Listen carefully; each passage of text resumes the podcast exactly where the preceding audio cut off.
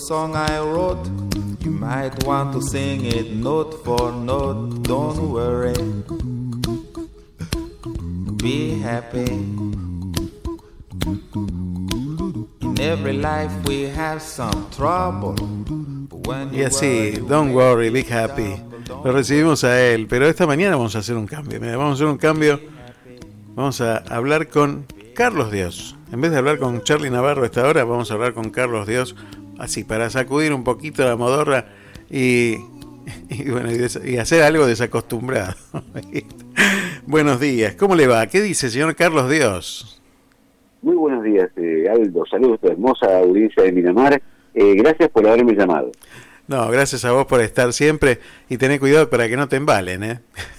Sí, sí, sí, sí, estamos, estamos en medio de los movimientos. Bueno, ya a una semana, a una semana eh, de, Exactamente. de este gran, de esta gran movida, de esta gran este, aventura, de esta gran, de este gran proyecto que, que bueno que vas a iniciar la semana que viene con este viaje enorme y maravilloso con toda la familia. Bueno, contame un poquito cómo estás, cómo te sentís. Si puedes decirnos, eh, vos sabés decirlo. vos hablabas de, hablabas de, más temprano de, decir, de saber decir, ¿no? Y por ahí la palabra más fuerte es la que viene con el compromiso del cuerpo, ¿no?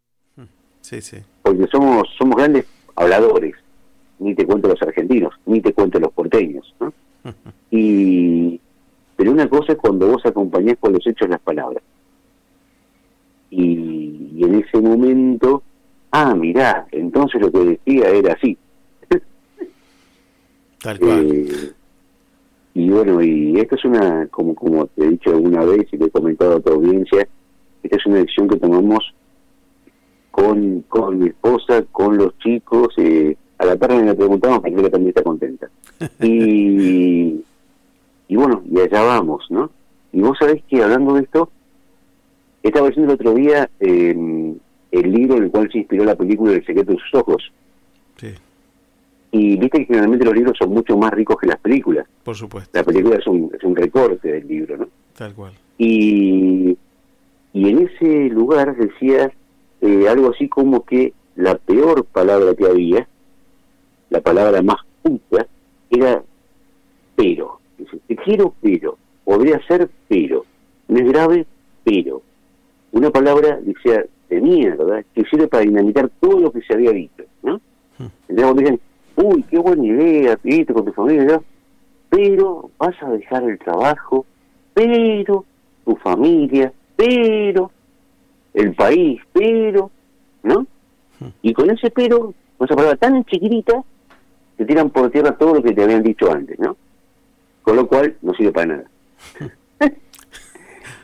y, y, lo importante de, eh, de pensar antes de hablar, ¿no? Eh, y cuando uno habla, hablar con fundamento, ser consecuente y obrar. Y obrar es llevar las palabras a, los hechos, ¿no? Vos hablabas de, los políticos y justamente son los campeones mundiales de hacer una cosa y decir otra, ¿no? Sí, tal cual. Tal cual. Eh, dicen algo y uno se, ah, ay, qué lindo, ay, qué lindo, qué lindo. Me acuerdo hace, a ver, año 2003, eh, fui al Ministerio de, Educación porque vino un pensador, un pensador italiano, que venía a dar una charla. Y un pensador, eh, él es pedagogo, dibuja, y me acuerdo que en la comuna donde él vive en Italia, se había hecho un acuerdo con los eh, con los concejales que había, representantes del pueblo, y habían llamado a los chicos los habían sentado en lugar de ellos, han dicho, bueno chicos, ¿qué hay que cambiar en, este, en esta ciudad, no? Y los chicos habían lanzado una serie de propuestas, propuestas bien hechas, ¿no? Con, problemas que los adultos no habían advertido que los chicos ya se habían dado cuenta. Y lo más complicado fue después llevarlo a la práctica. Porque los chicos, como pasa muchas veces, tienen razón. Sí, claro. Y uno se, se escuda en esa supuesta autoridad que le da la edad para sacar lo que tiene ganas y, dejar lo otro.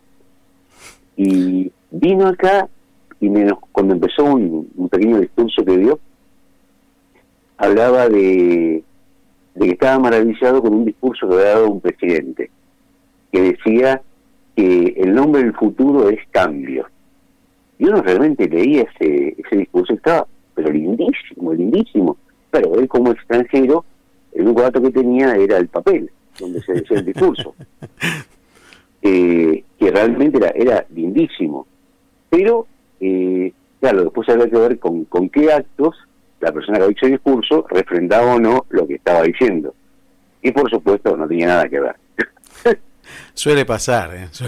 suele, pasar que nos encontramos con... Ya, a ver, yo no sé de qué manera, de qué forma, a través de qué artilugio todavía siguen convenciendo a alguna gente. no lo sé, no lo sé. Bueno, que en realidad eh, acá hay dos partes, ¿no? Eh, está la, la propuesta que te hacen y está, digamos, cuánto tenés de capacidad maxilar para abrir la boca y darte un buzón, ¿o no? ¿Sí? claro. Hay buzones para cartas chiquititas y hay buzones para containers, ¿no? Sí, sí.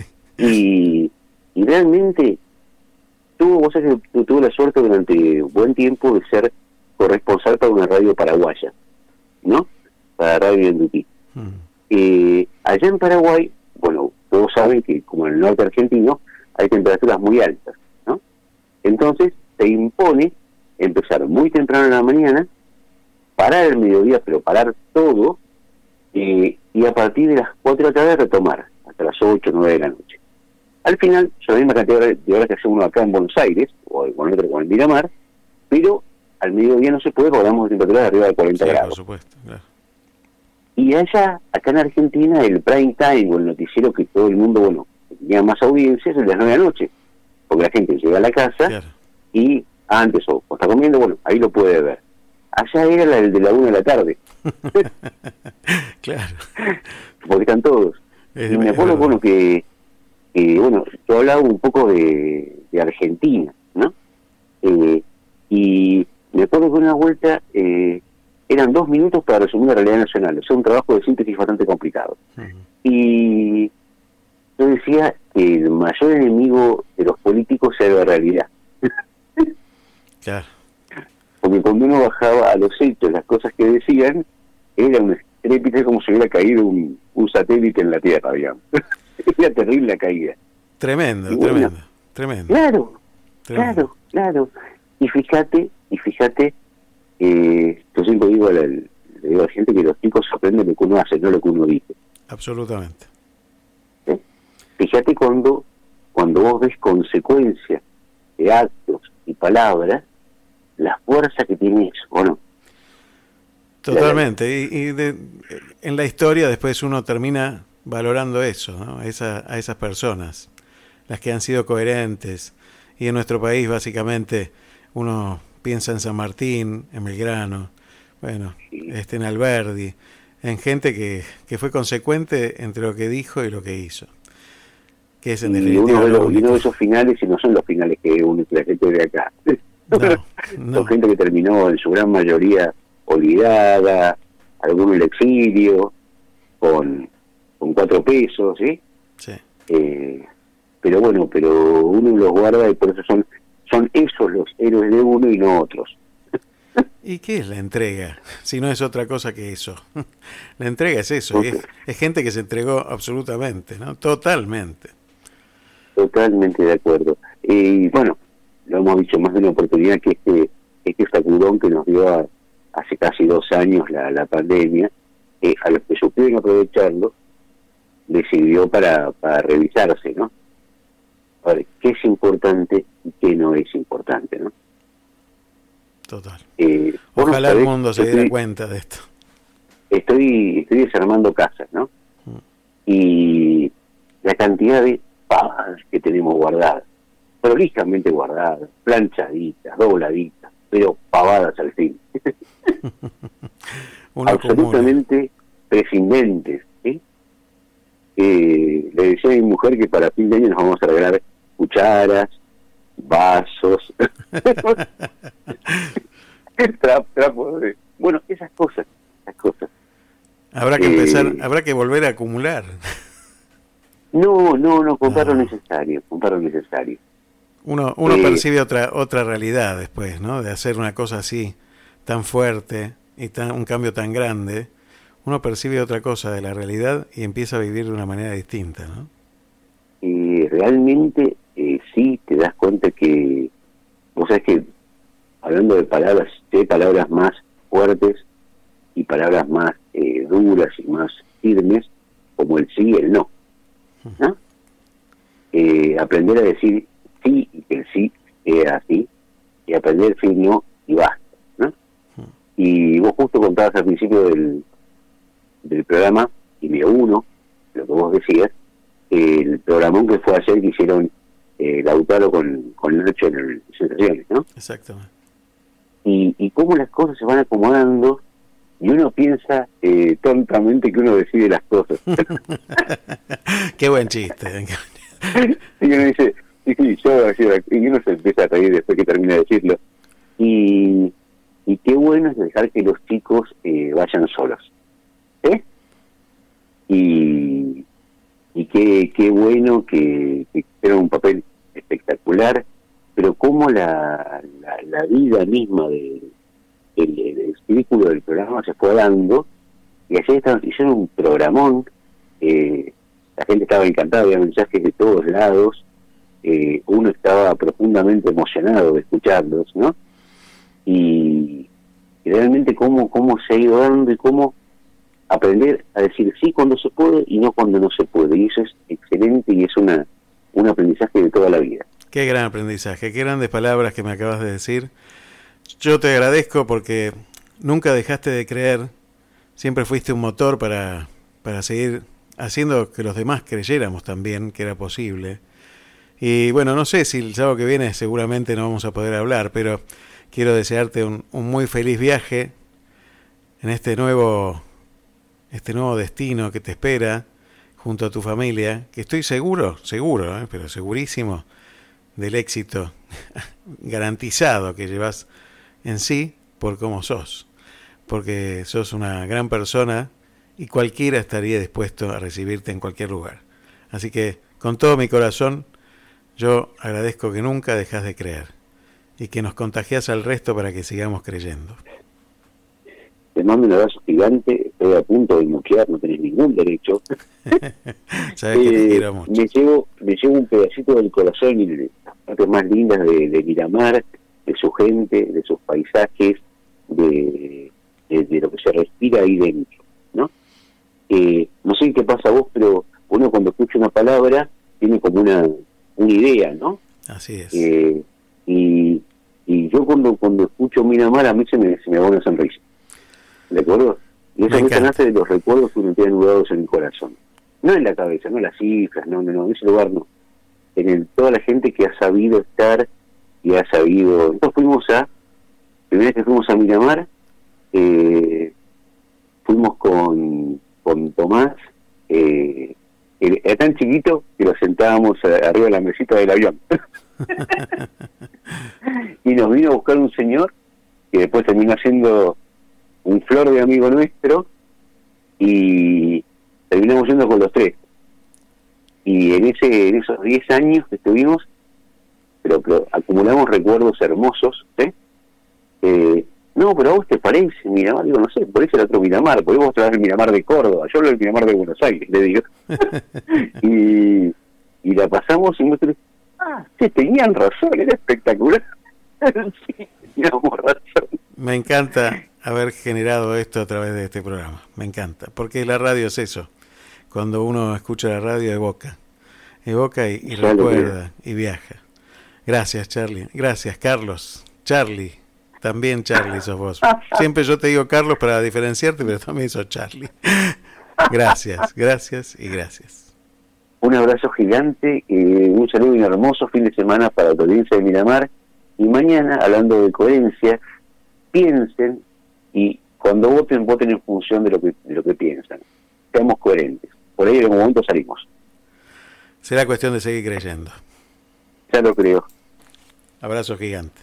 Abrazo gigante.